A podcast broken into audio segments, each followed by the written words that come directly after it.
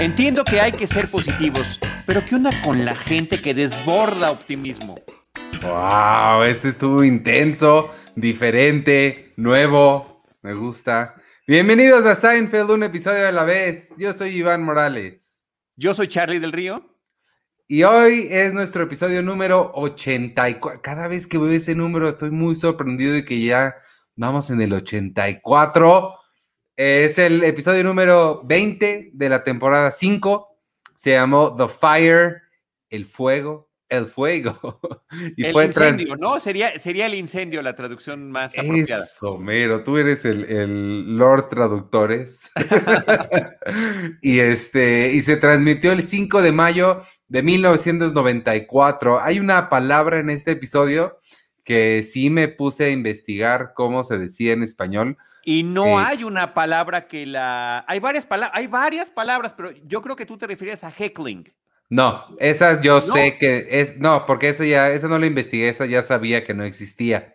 Ajá. Me refería a, a nostrils y se dice fosas ah, nasales. Fosas nasales, esa sí me la sabía, esa sí me la sabía. Eh, y, y también pues que los dedos de las manos y los dedos de las pies se dicen diferente en inglés. Ah, claro, también. Y ese, será, ese será un tema. Y que además de que se dicen diferente, el pequeño tiene su propio nombre, sus propios apodos por las que la gente lo identifica.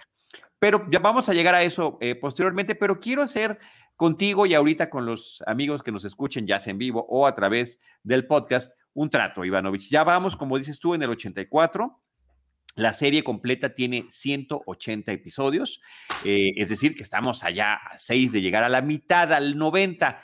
¿Qué tal si hacemos un corte de caja en el episodio 90 y además de tratar el episodio que corresponda, decimos cuáles son hasta el momento, hasta el 90, nuestros cinco episodios favoritos de cada uno? Me parece muy bien para que lo vayamos meditando y que también los amigos y amigas que nos acompañan también vayan preparando sus listas. Y aquí las podemos compartir y dedicar un ratito a eso, ¿no? Eh, como lo hemos visto en esta nueva vuelta de la serie. Me gusta, me gusta, me gusta la idea. Víctor, eh, que es uno de los que nos está viendo, mi amigo Vic, dice que él recomendaba en el 100 recordarán los momentos destacables sobre sus episodios. Creo que la idea de ver los cinco episodios favoritos está, eh, me, me, gusta un poco más. Este, entonces hagamos eso. Y gracias, ya hay un montón de gente viéndonos. Muchas gracias a todos los que nos están viendo y comentando por ahí. Pero sí, gracias. los cinco favoritos. Los cinco favoritos a la mitad, ¿no? No en el 100, como nos están diciendo por ahí, sino en el 90, que es exactamente la mitad de este esfuerzo y experimento que hemos estado haciendo. De la serie, órale, me late. Perfecto. ¿Qué te pareció el stand-up inicial? Eh, me gusta, este, este también es otro que para, para como muchos antes es parte de su I'm telling you for the last time. Este habla de, me, gusta mucho el, el, apunte que sí, tu primer cumpleaños y el último son los únicos a donde la gente te tiene que llevar, decir qué hacer, recordarte que este es tu cumpleaños. Ayudarte a soplar las velas, ¿no? E, es, un, es, es humor negro, ¿eh? es un poco perverso también, pero ciertamente es muy cierto tu primer cumpleaños no sabes qué está pasando y bueno, si llegas a, una edad este, ya muy grande, pues ya sabrás que tampoco estarás al tanto de lo que esté pasando en el último. Todo mundo te tiene que ayudar con todo. Me ayudé de una me acordé de una caricatura de, periódico, de tira cómica que vi hace muchos años, que era sobre la amistad y una persona a lo largo de toda su vida. Entonces, es cuando es un niño chiquito, tiene a su mascota, su perro, y le dice, eres mi único amigo. Y después va teniendo amigos de la infancia, amigos de la adolescencia, amigos de la mediana edad, va cambiando todo, pero cuando es viejito otra vez es el perro y es, eres mi mejor amigo. Ah. es, un ciclo que como este que menciona Seinfeld se vuelve a repetir. Sí, y sí, y sí es bastante cierto. Este, pues después del stand-up nos vamos a la oficina de Elaine. Eh, ella está hablando con una compañera del trabajo que, híjole, así como a Elaine le desespera y le harta, creo que ella no es la única. Eh, se va, nos enteramos que se llama Toby, el cual hasta donde sabía era un nombre de hombre, pero ella se llama Toby. Y está hablando ah, sobre, el, sobre el libro de mesas de café, la idea de, de, Kramer. A esta señora le encanta, le fascina la idea. Y Elaine, pues no está tan, tan convencida de ella, pero pues parece que, que le está encantando. Y la idea de Kramer de ponerle además patitas a la, al mismo libro para que el libro en sí mismo se convierta en una mesa es bastante Patitas plegables. Sí, muy interesante. Y ella desborda efusividad de una manera exagerada que incomoda. Como dices, nos incomoda a nosotros como espectadores, pero Elaine casi está haciendo viscos y se retuerce de la forma en la que, e, en la que se está expresando ella, ¿no? Eh, después cortamos al departamento de Jerry y ahí vemos a Elaine que le está contando y le está remedando de una manera sensacional. Dice que parece además eh, concursante de, televisión, ¿no? Como que de esos. Menciona The Price is Right, el precio es el correcto, ¿no? Que era un programa muy, muy famoso en Estados Unidos, donde la gente tenía que adivinar los precios de las cosas y para ver qué tan enterados estaban de la cuestión económica, ¿no? Pero dice que esa era, e, ese era el tema. Mientras tanto, Jerry está en otras cosas. Él está preocupado porque un escritor de la revista Entertainment Weekly va a asistir al show de improvisación, a The Improv, a donde, a donde se presenta en la ciudad de Nueva York, y pues le va a hacer un artículo. Entonces tiene que tener nuevo material y tiene que estarse preparando, está escribiendo notas y se las lee que las escucha con un desinterés total, ¿no? Y lo que le está contando es también otro clásico eh, beat de Jerry, que es sobre cómo hay una diferencia entre cómo los hombres utilizamos el control remoto para cambiar de canal y cómo lo hacen las mujeres, cosa que por cierto no aplica en, en nuestra época contemporánea. Ya no se ve la tele así, ya tú a través de plataformas o de tu sistema de tele de paga o inclusive por tele de abierta, ya no es ese estarle cambiando constantemente, que sí era eh, un tanto desesperante, me parece que entre una persona y otra creo que eh, sí había estas, esas diferencias. No, no sé qué tan difícil, qué tanto apele al, a las audiencias contemporáneas, Ivanovich. Sí, creo que ya no, no, no tiene mucha relevancia, pero conozco gente que extraña ese famoso zapping. Yo, la verdad es que. Yo lo extraño, sí, yo, ¿tú no? No, nada, nada, nada, nada. No, no, no, es estar así, y le dabas la vuelta. Inclusive hay, un, hay una escena similar en una de las películas de Toy Story, que están así en la 2, que están buscando el anuncio del, del, del, de la juguetería, ¿no? Del que está disfrazado de pollo, y que le dicen, ya te pasaste, dice, entonces le doy otra vuelta, es más rápido, es más rápido dar la vuelta que regresarme. No, no, yo nunca fui de eso, siempre me ha gustado ver las cosas a propósito, o sea, quiero ver algo porque lo quiero ver, no que me toque ahí lo que haya. Eh, no, es que también hay una fascinación especial en que te toque. ¿eh? Sí, Ivanovich, de verdad, eh, no sé cómo poder, ya, ya no te puedo yo acercar a ese fenómeno. No, o sea, sí lo viví. Así descubrí a Kevin Smith, por ejemplo, que es uno que me gusta mucho. Eh, Mallrats, así la vi porque la dejé un día, se veía chistosa. Pero, o sea, sí me ha pasado, pero en general no. Bueno, yo así descubrí Seinfeld. Claro. No se diga más, no se diga más. Así descubrí Seinfeld y ya lo platiqué cuando empezamos este, este proyecto, eh, fue, ya era la cuarta temporada. Cuando, cuando yo lo vi por primera vez. Entonces, sí, pues sí, tenía, tenía su encanto. Por cierto, que otro dato curioso, además de que es uno de sus beats clásicos de Jerry, ya había pasado en la serie. Es el stand-up inicial del episodio de Baby Shower de la segunda temporada.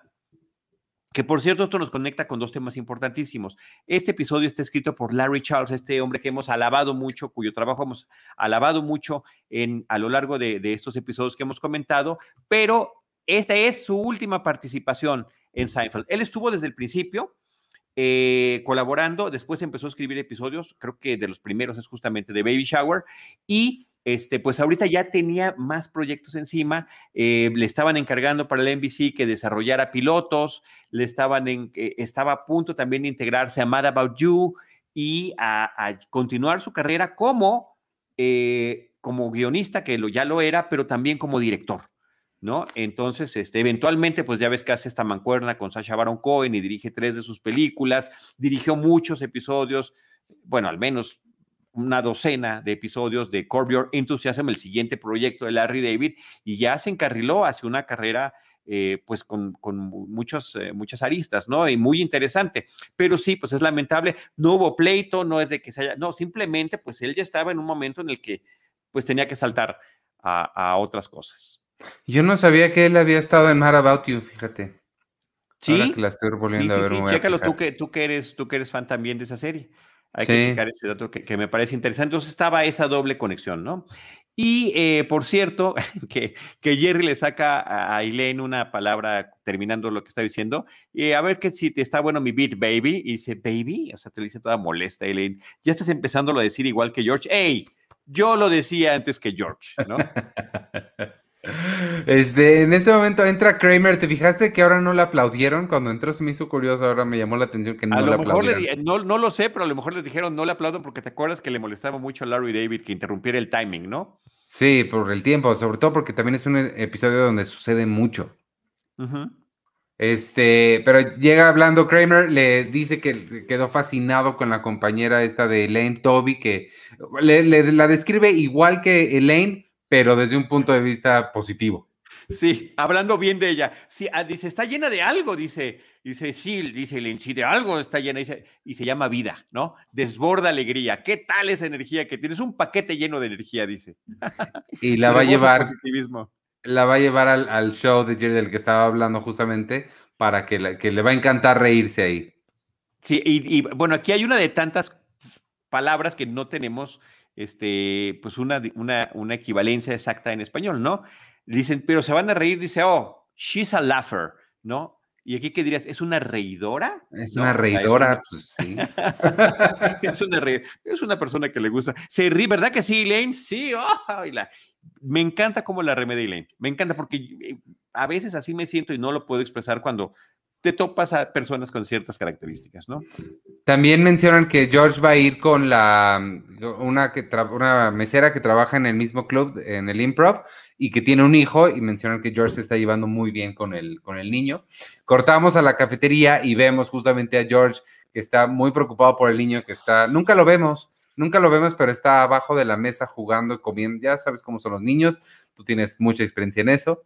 Este, pero... también, también, en algo que, debemos aplicar, no siempre podemos, pero en el control, cosa que no estaba sucediendo con la mamá en particular. Ella no estaba, golpeando la mesa por debajo, se estaba comiendo los sobrecitos de azúcar, estaba lamiendo el piso, George estaba muy inquieto por todo eso, y la mamá estaba preocupada preparando la fiesta de cumpleaños del niño. ¿Crees que 25 niños sean demasiado? ¿Qué va a haber de entretenimiento? ¿Qué te parece? Y todo se lo está preguntando a George, ¿no? Como si fuera el padre. Sí, ella no estaba muy preocupada por él. Sí.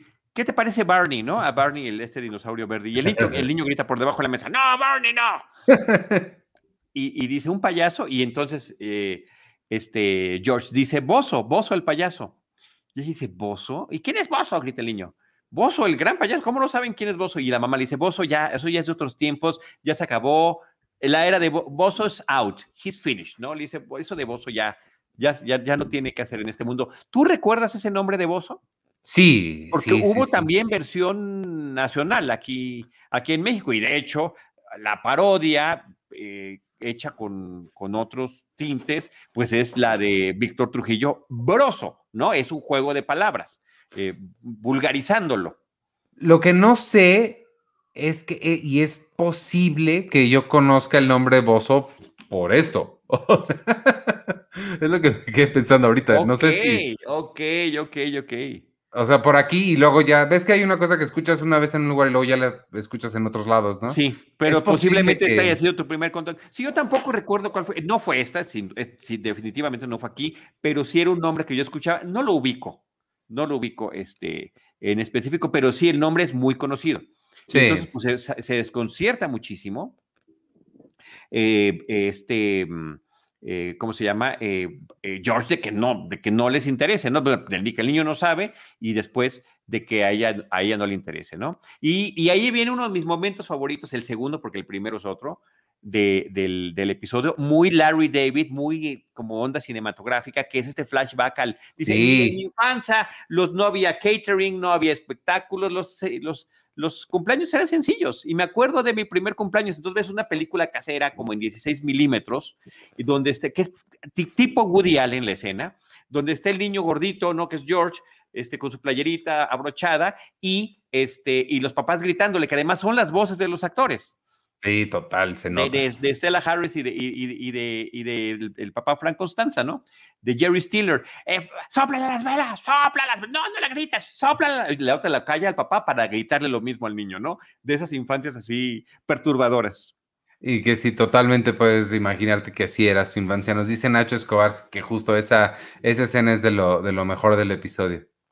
Sí, así es. Oye, y hago una pausa porque me siento como que hay un poco de heckling en este momento, que dicen que nos están diciendo, sí, el episodio 100 es el recuento de la serie, sí, pero lo vamos a hacer nosotros a nuestra manera también, ¿no? Estamos eh, no, con, con, este, pues ya llegaremos a él y platicaremos justamente de esos, de ese recuento que, que hacen ellos en el 100, pero cuando ellos hicieron el 100, no sabían que ya habían rebasado la mitad de su vida, también es otra cosa interesante. No sabían hasta cuántos hasta cuántas temporadas iban a aguantar. Ah. Entonces, pues nosotros con esa ventaja de poder mirar hacia el pasado, decimos, fueron 180, vamos a hacer un corte de caja al 90. Oye, pero en general eso sucede en la vida. Nunca sabes cuándo ya pasaste la mitad de tu vida. No, no, no, no sabes cuándo. Bueno, no sabemos qué va a pasar mañana, Ivanovich. O sea, nosotros estamos muy contentos de que vamos a llegar al 180. Ah, no lo sabemos, ¿eh? Y menos en estos tiempos. Así que este, vamos, como dice qué oscuro se puso esto. No, no, es que así es la cosa. Pero además, esto es como de Alcohólicos Anónimos, un día a la vez, y esto es Seinfeld, un episodio a la vez. Ahí vamos. Eso es cierto. Este, de ahí nos vamos a la oficina. Eh, Toby llega con. Su nombre es Toby, ¿no? Bueno, Toby, llega con Elaine. Y perdón, y es confuso porque la novia mesera se llama Robin. Toby ah, y Robin son las mujeres nuevas de este episodio. Sí, está, está muy curioso eso. Bueno, le viene a platicar que un tal Bob Rosen se va a ir a otra empresa y eso va a liberar un espacio de senior editor, que es como editor en jefe, supongo. Este va a quedar libre. Elaine, eh, ambas parecen entender que Elaine es una selección obvia para ese puesto, pero Elaine por buena onda le dice, bueno, quizá también te lo dan a ti. ¿Tú crees? Sí, ¿verdad? Y, y se emociona la otra muchísimo cuando claramente Elaine nada más lo estaba haciendo por buena onda. Claro, por este, cortesía. Pero se emociona de que sí se lo puedan, de que sí se lo puedan dar. Las dos se emocionan de que se los pueda dar muy a su manera cada uno, pero eh, lo, eso no es lo mejor de esa escena. Lo mejor es cuando llega Toby a la oficina de Elaine. Hola, ¿cómo estás? Y la otra, bien, y se queda callada Elaine y la otra se sienta así como esperando algo. ¿Y tú cómo estás? No, cuando Elaine entiende que lo que está esperando es que también le... Yo, fantástico, fabuloso, ¿no? Este, con ese exceso de optimismo que como ya vieron por lo que estábamos comentando, no nos sucede a nosotros dos.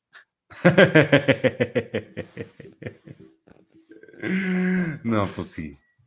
Este, es que sí, y, es que me quedé pensando también en, esa gente que te hace eso, que te preguntan cómo estás porque claramente te quieren decir ellos algo. Sí. Y, pasa mucho por WhatsApp. En, pues, espérate, en WhatsApp, en redes sociales, no en Facebook, no, mm, que ponen consternado. Y entonces, pues alguien tiene que llegar. ¿Por qué estás consternado? ¿No? ¿Sabes qué? No te voy a caer en tu sí, yo no tampoco. Pero siempre cae alguien. Siempre cae alguien, Ivanovich. Este, de ahí, ¿qué? Dime, dime. No, no, vas, vas, vas, vas, vas. De ahí nos vamos al improv. Eh, me gusta siempre ver el letrero de, del improv ahí. Eh, Jerry está hablando con un eh, comediante que yo no sé si tienes el dato de quién es él en la vida real. No, es otro actor, no, no es lo que está diciendo, es, actor y comediante. Está interpretando a, un personaje que se llama Ronnie y que hace prop comedy, ¿no? Que hace comedia con objetos. a mí me no sé qué te parezca ese tipo de humor, a mí me parece eh, como muy simple eh, tener que apoyarte en algo eh, físico para, en, objetos justamente, para, este, para generar humor, ¿no? O sea, me parece que es como que algo te falta para poder hacerlo tú solito. me acuerdo hace algunos, hace muchos años también hubo uno muy famoso que se llamaba Carrot, Carrot, algo. Carrot, Carrot Key, Carrot, Sí, sí, que ese era su chiste. ¿no? Que sacaba unas llavesotas gigantes y, o sea, cuando pues el tipo de stand-up tradicional es el que está platicando cosas, es realmente él, es la persona y el micrófono. No el, en, la, en la escalerita de, calidad, los, por eso me llamó la atención y es totalmente una burla a los prop comics, porque los prop comics son así, están hasta abajo de, de la cadena alimenticia Después siguen los, los, ¿cómo se llaman? Los que tienen un, uno que habla. un, muñeco, un, muñeco ventríloco. Después los magos comediantes. Ok, como Beto el Boticario, ¿alguien conoce al Beto el Boticario? ¿Habrá alguien en esta, en este, en esta transmisión que sepa quién es Beto el Boticario? Creo que tú, porque ese, ni yo te lo manejo. Ese fue, ese fue el que me vino a la mente. Pues, obviamente, este, evidenciando más allá de lo visible eh, las diferencias generacionales. Después, eh, los improvisadores, que ese ya es comedia de verdad. Y eh, hasta arriba están los stand-ups, porque como bien dices, es una persona y su micrófono y no tienes apoyo de nada. Oye, no estoy tan de acuerdo en esa categorización. Los improvisadores, no sé por qué debiesen estar tan arriba. Porque es un gran arte es un gran arte, pero también es muy pretencioso y también es muy, se presta mucho a la exageración. Ah, se presta mucho a la exageración. Sí, me parece como ejercicio es fascinante, ¿eh? me parece absolutamente fascinante. Te voy a dejar una tarea. Vas ahorita terminando, eh, cuando hagas tu, cuando tengas tiempo, vas a poner en Netflix Middleditch and Schwartz Así se llaman, ahorita te, Middleditch and Schwartz. Y si eso no te parece la cosa más chistosa que has visto en todo el año, te regreso tu dinero. No, es que hay, hay de improvisadores a improvisadores. Claro, todo Saturday Night Live es puro improv. Bueno, empezaron en improv.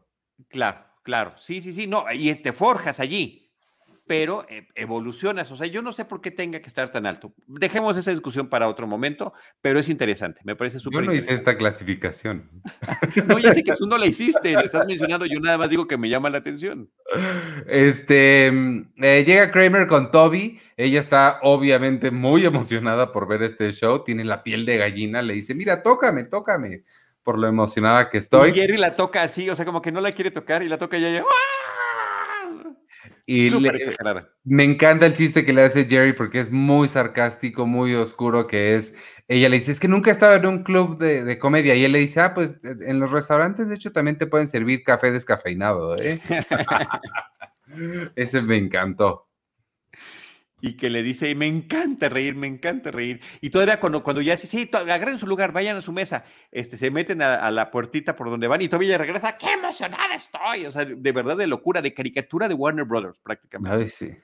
Este, vemos el stand-up que está haciendo el beat este de del control remoto y aquí es donde ella empieza a gritarle, a tratar de contribuir a la comedia, tratar de ayudarlo a hacer el show, no sé qué está tratando de hacer, pero le está hablando, de repente cuando no le parece a lo que dice, le dice boo, eh, distrayéndolo por completo y pues Jerry también se saca por completo de onda.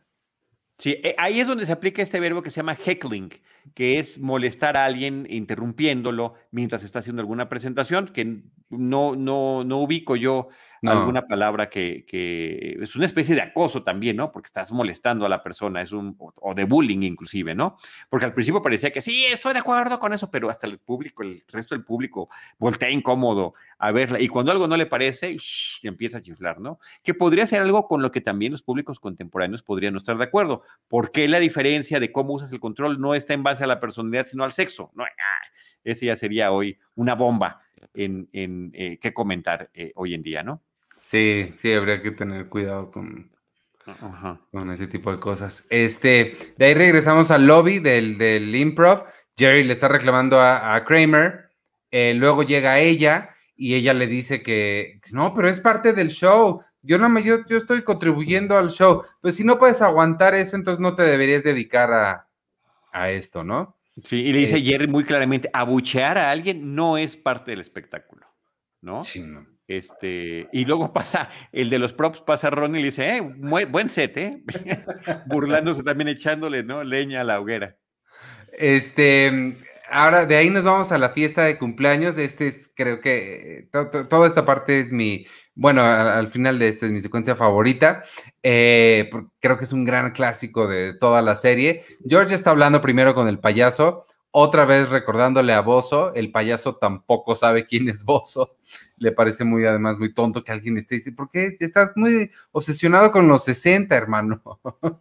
Pero ¿sabes quién es? ¿Sí viste quién es el payaso? No, ¿quién? Es John Favreau.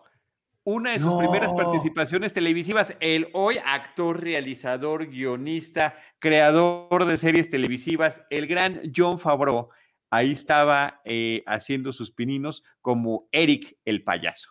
No lo reconocí para nada. Y se escucha su voz, su voz nasal, ¿no? Su, su forma de hablar que tiene. Y bueno, síguele, porque ahorita ya, ya digo, ahí está completamente maquillado de payaso, ahí no se nota, pero posteriormente ya se ve un poquito. No sé cómo no me di cuenta. Ah, estoy muy, me extrañó que no lo mencionaras desde el principio. A mí también. Este, y bueno, el payaso eh, John Favreau se llama Eric. Sí, tiene razón, George. ¿Qué clase de payaso se llama Eric? Este. llega la mamá de, de, Robin, está muy contenta con la fiesta. O sea, te dan a entender que está ahí toda la familia, todos eh, juntos para disfrutar y conocer a George. Mucha familia y amistades, pero no hay un solo hombre más. Él es el único hombre de la fiesta. Vemos a un par de señoras de la tercera ah. edad, hay una señora que va inclusive mucho más viejita que la mamá de la novia, que va lentamente cruzando eh, la, estancia del departamento con su andadera, este, y los niños, y otras señoras por ahí. Y el, el payaso, el payaso. y el payaso, el payaso, claro. Bueno, no, no me fijé en eso, pero pues sí. Este, mm, ah, y en ese momento George empieza a oler, a humo, le llama la atención, va hacia atrás a la cocina, se da cuenta que hay un incendio y empieza a gritar, fuego, fuego, y sale corriendo. Y me encanta porque este es el mega clásico, sale empujando niños, señora, su novia, no importa quién sea él, va a pasar, quítense de mi camino directito a la puerta. Sí, bueno, eh, ah, yo recuerdo la primera vez que vi esto hace muchos años, eh, me súper incomodó la actitud de, George, ¿no? Es, es la caricaturización de la cobardía absoluta, el egoísmo pleno, donde no reconoces simplemente ante una, una situación de tragedia. Y aquí, claro, generan una situación para que sea lo más absurdo posible, donde solamente hay mujeres, solamente hay niños, y él se comporta de esta manera. Inclusive pasa empujando a la viejita de la andadera. Por cierto, que la viejita de la andadera era, eh, eh, te lo, nos lo mencionan en el DVD, era una actriz joven especializada en Stones, maquillada para esa escena. Pero lo hace muy bien porque la vas viendo como de ladito, ¿no? Como que le esconde su carita para que no la veas, va despacito, hace muy bien la gesticulación de la lentitud y después pasa el otro y le da el súper empujón, ¿no? Me parece que eso, eh, eso es, digamos, es humor negro muy del, muy de Larry Charles y de las cosas que estaba este, eh, eh, impulsando, ¿no? Y generando, siempre aportando este tipo de, situaciones extremas. Este, eh, lo de ahí nos vemos afuera en la ambulancia, está George ya en la ambulancia y se ve llegar a toda la gente de la fiesta a agarrárselo a trancazos con justa razón. Pero él, él siendo George, saca un monólogo increíble en el que él les dice, pero yo solo, yo estaba tratando de liderar, lo que ustedes interpretaron como empujones era tratar de salvarlos para, ¿qué pasaría si yo me hubiera muerto? ¿Qué harían sin un líder? Me encanta. Sí, es absurdo, porque está otra vez, como siempre lo hemos visto, justificando sus mentiras, en este caso justificando su cobardía. Pero está padrísima la escena porque está la ambulancia abierta, le están dando oxígeno, lo están atendiendo y él haciéndose la víctima. Era un infierno. Y llegan hasta los niños a pegarle y el payaso con John Favreau con el zapatote en la mano para darle, ¿no? Los paramédicos son los que tienen que intervenir para, para, para que no lo, no lo hagan. Y este, eh, la forma en la que está tratando de justificarlo no tiene, eh, vaya, eh, en el exceso absoluto. Por cierto que se escucha la voz de, Jason Alexander muy ronca, era una ronquera real porque habían este, ensayado la escena el día anterior, se había quedado con la ronquera de los gritos que había dado y finalmente le da un poco más de credibilidad a la situación porque se supone que había estado inhalando el humo, gritando y corriendo, ¿no? Claro, sí, sí lo escuché, sí lo noté, pero eh, mira, eso lo, lo, explica. Mira, nos dice José Medina otra conexión. La actriz que hace de la amiga de George es la directora ruso, de la serie noventera Parker Lewis. ¿Tú te acuerdas de Parker Lewis? ¿Viste Parker no, Lewis? Yo no la veía, yo no la veía, pero sí vi que tiene una trayectoria en muchas series eh, y programas esta mujer. Parker Lewis era bien padre. este, me gusta también. Nos ibas a dejar morir cobarde es lo que le grita a la gente, no nos ibas a dejar morir cobarde. Eh, a mí me gusta lo que le dice el, payaso, que lo voy a volver a ver porque no puedo creer que no haya reconocido a John Favreau. Estoy muy este, decepcionado. También le dice, ¿cómo vives contigo? George le contesta, ya ahí, honesto, no, no es fácil. No es sencillo vivir contigo. Sí. ¿Alguna otra pregunta? ¿Cómo puedes vivir contigo? No es fácil. Oye, pero también me encanta cuando está justificándose, oye, pero es que tiraste y nos empujaste. Seemingly, ¿no? Aparentemente, sí, en apariencia, pero cuando hay fuego y humo, hay que tirarse al piso, ¿no? Y te voltea a ver al bombero como diciéndole, dame la razón. Sí. Este, sí, aquí nada más me voy a remitir al, origen eh, creativo del episodio, tal y como lo cuenta Larry Charles en entrevistas en el DVD. Y es que dice, lo único que se le ocurrió era, ¿qué pasaría con George en una situación extrema como esa? Y era como desnudarlo, como ver su verdadera naturaleza cobarde y egoísta. Y a partir de eso fue que, eh, con otro elemento que abordaremos un poco más adelante, que arma la historia. Realmente en, digamos, lejos de un eh, origen anecdótico, ¿no? Eso tiene mucho sentido, porque sí, creo que es George así. Eh, de ahí nos vamos a la cafetería. Eh, George está con, con, Jerry, le está contando que pues ella, Robin, ya no quiere saber nada más de ella y Jerry le... Ah, pero aparte está... sorprendido, imagínate nada más. Pero Jerry me encanta que le pregunta como en, en este tonito sarcástico que, que, es muy particular de él, eh, ¿pero la tiraste a ella o, o solo a los niños? No, no, también a ella y a su mamá. Y creo que hasta le pisé un brazo. Porque no podías ver por el humo. Bueno, el brazo de alguien, pisé el brazo de alguien, ¿no? Eh, sí. y le dice, esta noción de mujeres y niños primero, para ti es algo así como una idea anticuada. Y todavía George dice, sí, en cierta forma sí. Básicamente, según tú, cada quien va por su cuenta. Es una forma de decirlo. Dice, bueno, al menos eres honesto. Y, dice, todavía dice George, deberían reconocer que al menos estoy tratando a todos por igual. Sí, me, deberían premiar por, por, por pensar en esta equidad para todos. Y luego ya explican el origen del humo y, del poco fuego que hubo, ¿no? Eran las hamburguesas grasosas y, y Eric, el payaso, la pagó con su zapatote, ¿no? Este, luego Jerry le cuenta lo, que sucedió, bueno, le muestra el artículo en el que lo criticaron muy mal, eh, porque dice que, estuvo muy mala su actuación. Eh, y Jerry le dice, le debía haber dicho algo, me contuve solo porque ahí estaba Kramer. Me llamó mucho la atención eso porque eso justamente es lo que le pasó a Michael Richards muchos años después y lo que hizo que eventualmente su, su carrera se fuera en pique, este, le contestó a un heckler, sí, le contestó de una manera muy fea y racista, pero pues fue lo que... Lo que sí, acabó con su trayectoria, acabó con su trayectoria esa parte, sí, sí, tremendo. Este, pero, pero ciertamente muchos comediantes, incluidos el propio Jerry, saben cómo reaccionar. Uy, hay unos que lo hacen increíble. Sí, sí, que sí se, ¿no? No se quedan, eh, como decía el artículo, se quedó como un venadito, ¿no? Este, eh, cuando, te, cuando los echan la luz y se pasman así, este, como si fuese un venado, congelado como venado frente a las luces, ¿no? Eh, pero bueno, no lo hizo, ya dice Jerry, a lo mejor hasta por este artículo cancelaron mi show en Miami, ¿no? Una contratación que tenía, o sea que realmente le dio. Ahora imagínate que el que le está dando el consejo de que vaya y de que se desquite. Dice, si, e, si ella te molestó en tu centro de trabajo, ¿por qué no tú vas tú al centro de trabajo de ella y la bucheas y la molestas ahí? Este, que no sería equitativo eso. O sea, ¿cómo se le ocurre a Jerry hacerle caso a alguien que acaba de platicarle cómo huyó de un, de un conato de incendio en una fiesta infantil? Pero no es una mala idea, sí suena como que ha de ser un, una fantasía de todos los comediantes que les ha pasado eso. Sí, no, dicen que sería algo inédito, ¿no? Completamente, eh, y que abonaría a la grandeza, ¿no? A la, más grande venganza de un comediante. Y aquí regresa lo del baby porque eh, George le dice, this is eh, unprecedented, le dice, no hay, no hay, precedente para esto, ¿no? Y, y, Jerry dice, no tiene precedente, baby, ¿ya estás usando mis babies? De ahí cortamos directamente a Pendant Publishing, que es donde trabaja Elaine, eh, y Toby, y vemos a Toby en su escritorio y llega Jerry por la puerta, ¿no? Y le empieza a molestar. Vio que traía sandalias y dice, así en sandalias, con tus pies expuestos, es como te gusta andar.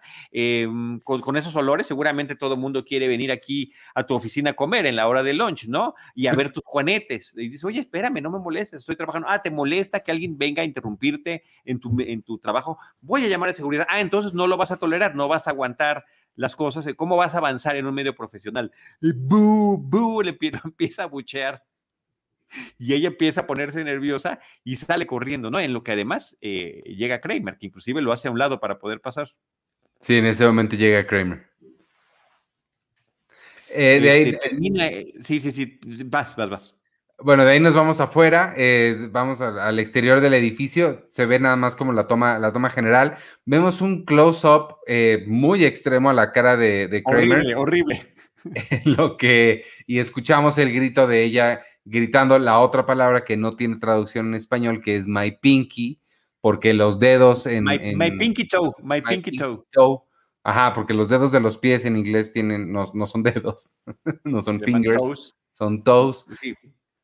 Aquí nada más le diríamos, pues, mi dedo chiquito. Sí, del eh, pie. Del, ah, claro, mi dedo chiquito del pie. Entonces, asumimos que algo le debe haber pasado. Sí. Entonces, eh, de ahí cortamos al departamento de Jerry, a lo que me parece que es, para mí, la mejor escena del episodio. Eh, resulta que Kramer les va a contar qué es lo que pasó. De hecho, ya le está empezando a contar. Dice, oye, ¿para qué la fuiste a molestar? ¿No sabes todo lo que pasó? No, yo no quería que tuviera un accidente. Llega George y dice, ¿cuál accidente?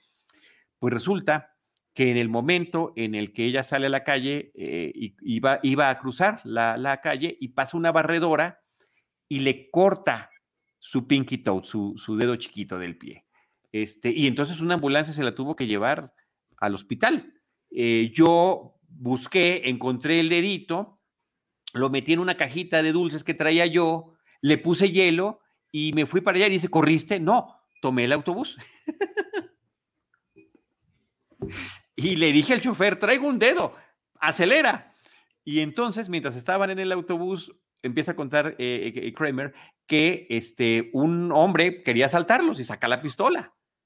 Y entonces, eh, pues lo más importante era que ese dedito llegara al hospital para que se lo pudieran volver a poner a ella. Y entonces se levanta Kramer y se va acercando hacia él y le dice, ¿a dónde vas, Cracker Jack? Que era la marca de, de la cajita donde traía el dedito. Dice, tengo un premio para ti, amigo. Y entonces le empecé a pegar y, lo dejé tendido en el suelo. Todo el mundo estaba gritando. El conductor estaba inconsciente por la conmoción. El autobús fuera de control. Entonces quité al, al, al, chofer, me puse en su lugar y empecé a manejar yo el autobús, este, pero en ese momento se levanta el ladrón y me toma del cuello, entonces lo estoy golpeando, o sea, está contando una cosa así que los tiene impresionados y todavía George le dice, ¿eres Batman? Sí, soy Batman. A mí me pareció un poco exagerada su historia. Súper exagerada, súper exagerada, pero me parece que eso es lo divertido de la historia. Y dice, y entonces, este, en la siguiente parada, lo aventé, ¿no? Fuera del camión. Y dice, y dice Jerry, ¿todavía hacías paradas? Pues sí, es que la gente seguía tocando el timbre. Esto me parece que, además de que es un, gran este, eh, eh, monólogo que se echa eh, Michael Richards como Kramer, también aportó otra cosa muy interesante. En el guion y en la producción del episodio estaba contemplado que hubiera flashbacks al camión. Ya lo habían rentado y los flashbacks iban a ser similares al episodio de The Boyfriend, cuando hacen esta eh, analogía con el, caso de John F. Kennedy y el disparo, eh, ¿no? Con el escupitazo del jugador eh, de béisbol. Entonces iban a ser así también como también había sido ya el flashback en este mismo episodio de el cumpleaños de George, de George Constanza Niño. Entonces, este, pero resultó que funcionó también el propio monólogo de, mm, de Kramer, que ya decidieron que no, aunque ya hubieran contratado el camión y demás, ya no es necesario. La gente reaccionó muy favorablemente a esto y este, queda como una de las grandes anécdotas del episodio que, el que además el propio Michael Richards en esas entrevistas del DVD está eh, orgullosísimo porque pues él no lo hizo con esa intención, él hizo su trabajo se supone que después iban a hacer esa edición, pero dijo, no, no es necesario. Así como lo está contando, queda padrísimo, ¿no? Y la otra cosa que me llama mucho la atención es que tú dices, esa historia me suena conocida. Es básicamente Speed, ¿no? O sea, pues. parece que es. Que, curiosamente, Ivanovich, esto es, esto es simplemente una casualidad. Speed es del mismo año que salió este episodio, es del 94, pero salió un mes después de que este episodio salió al aire. O sea que es una simple y sencilla coincidencia, ¿no? Sí, súper coincidencia. Oye, está diciendo Bob Nassif, no sé, dice, eh, esa escena con dibujos es genial. Y luego Nacho Escobar le dice, totalmente, nadie lo habrá hecho ya en YouTube. No sé si Bob Nassif nos está diciendo que alguien lo hizo en YouTube o que estaría padre. que lo hicieran en animado, pero pues sí, sí hay que verlo. Sí, no, no, no, no lo. Ah, bueno, claro, claro, claro que alguien lo hiciera y que lo posiblemente, ¿eh? Ya ves que lo que dices tú eh, ha funcionado varias veces. Queremos, ah, mira, es hacer una buena idea para YouTube. No, alguien ya lo hizo, ¿no? Sí, habría, habría que buscarlo. Es una regla general que si algo se te ocurre, seguramente ya existe en Internet. Ya se le ocurrió a alguien más y ya, lo, ya, hasta, lo, ya hasta lo ejecutaron y lo realizaron. Regresamos a, Pendant Publishing. Em, está Elaine en su oficina con dos de sus compañeros y están platicando, ¿no? Le están contando lo que sucedió eh, con Toby, eh, que Kramer recogió el dedito, que se lo llevó, este, y le dice, bueno, pobrecita, hay que darle todo nuestro apoyo. Ya saben qué sensible es va a necesitar de todos nosotros. Y en ese momento llega Toby con muletas, con el dedo vendado, este, eh, eh, se le ven sus, sus piernitas, que por cierto, no sé si lo notaste, muy delgaditas. Sí. Este, porque andaba como, como con una falda, y todo el mundo, pobre, ¿en qué te ayudamos, Toby? Y se empiezan a meter todos los compañeros de, trabajo a la oficina de Elaine, a tal grado que Elaine termina siendo empujada por la masa que, que la ignora por completo para volcarse en atenciones con Toby. Y le caen todas las revistas que tiene ahí. Todo, encima. todo encima. O sea, nadie se fijó del daño que le estaban haciendo a ella, este, físico y, pero sobre todo psicológico. Este, de ahí nos vamos al, departamento eh, y Lane cuenta que al final sí le dieron el puesto a Toby porque se sintieron mal por ella. Eh, el señor Lipman, el, jefe, que ya lo hemos visto que no sale en este episodio, que se sintió pues apenado por ella, que no la quería perturbar si no le tocaba ese trabajo, ¿no? Y dice, y además por el dedo chiquito ese no sirve de nada.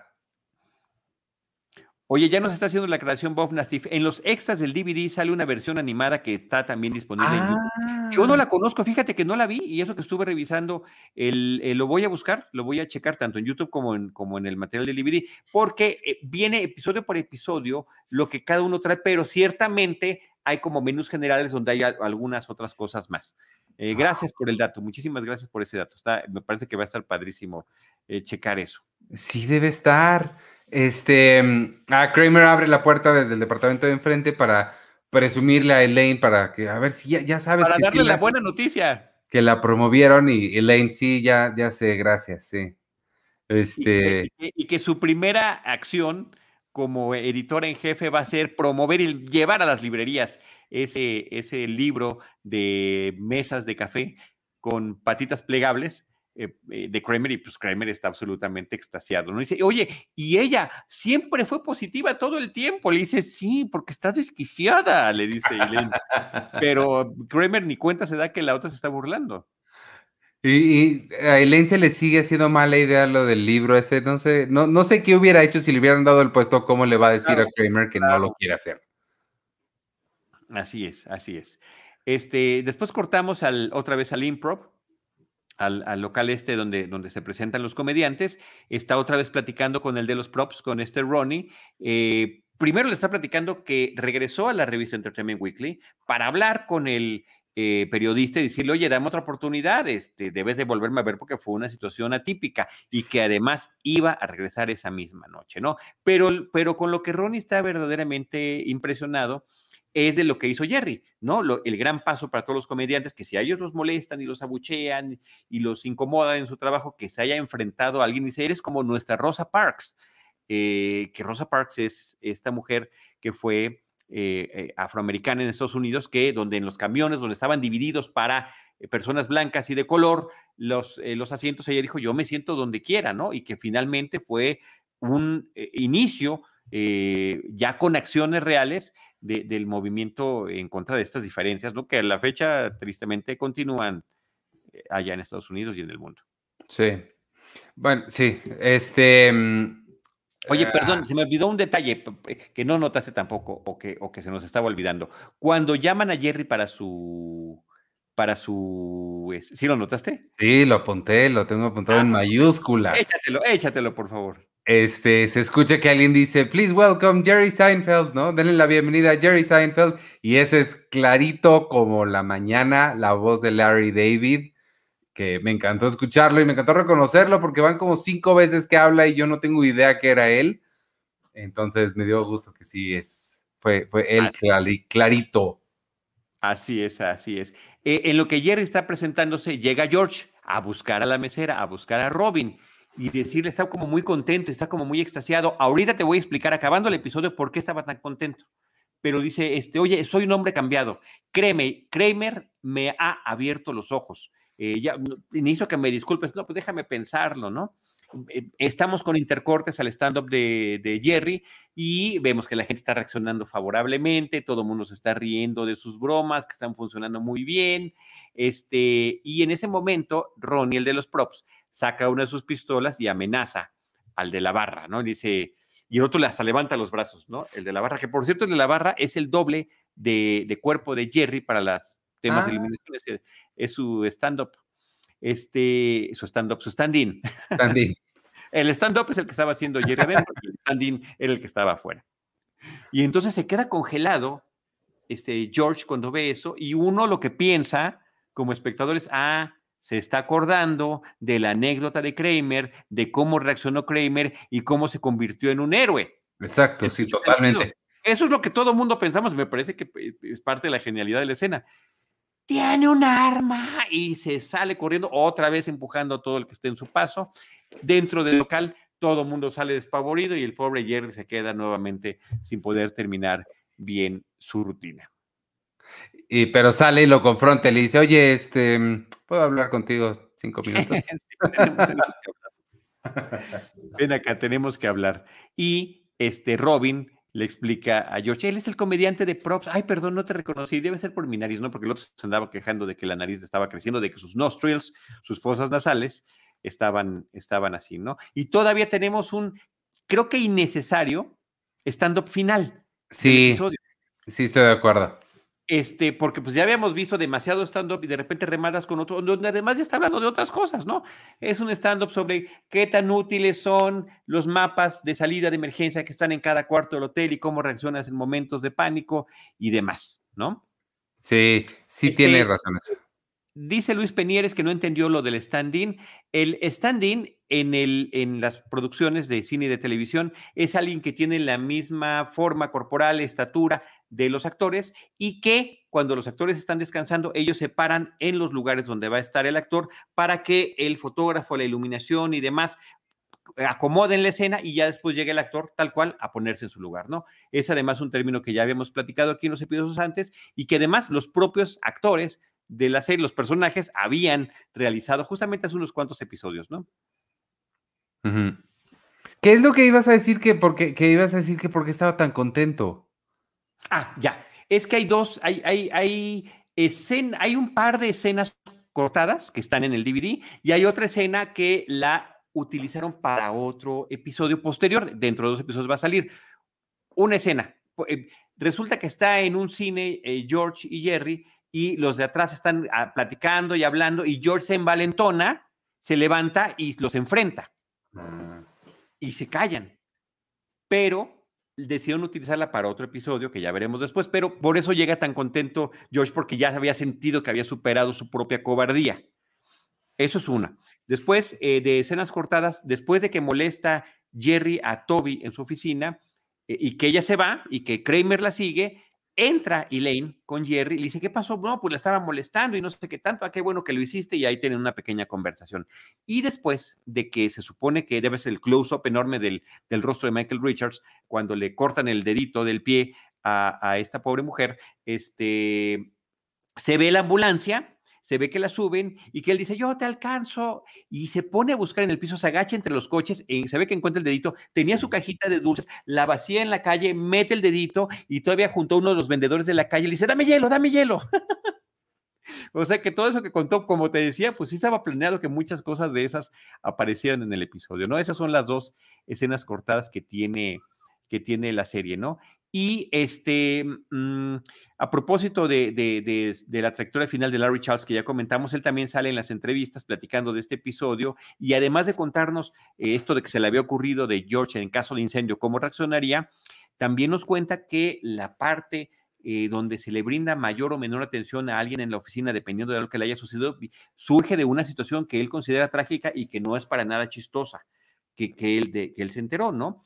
Que una, una mujer en una oficina pues perdió a su hijo estaba muy triste y entonces pues la mayoría de sus compañeros, como debe de ser, la estaban apoyando, pero una de las compañeras de trabajo se puso celosa de que recibiera tanta atención a partir de una tragedia personal. Y él, él lo que piensa, la reflexión de Larry Charles es cómo hay ciertas circunstancias que pueden traer un lado muy oscuro de nosotros.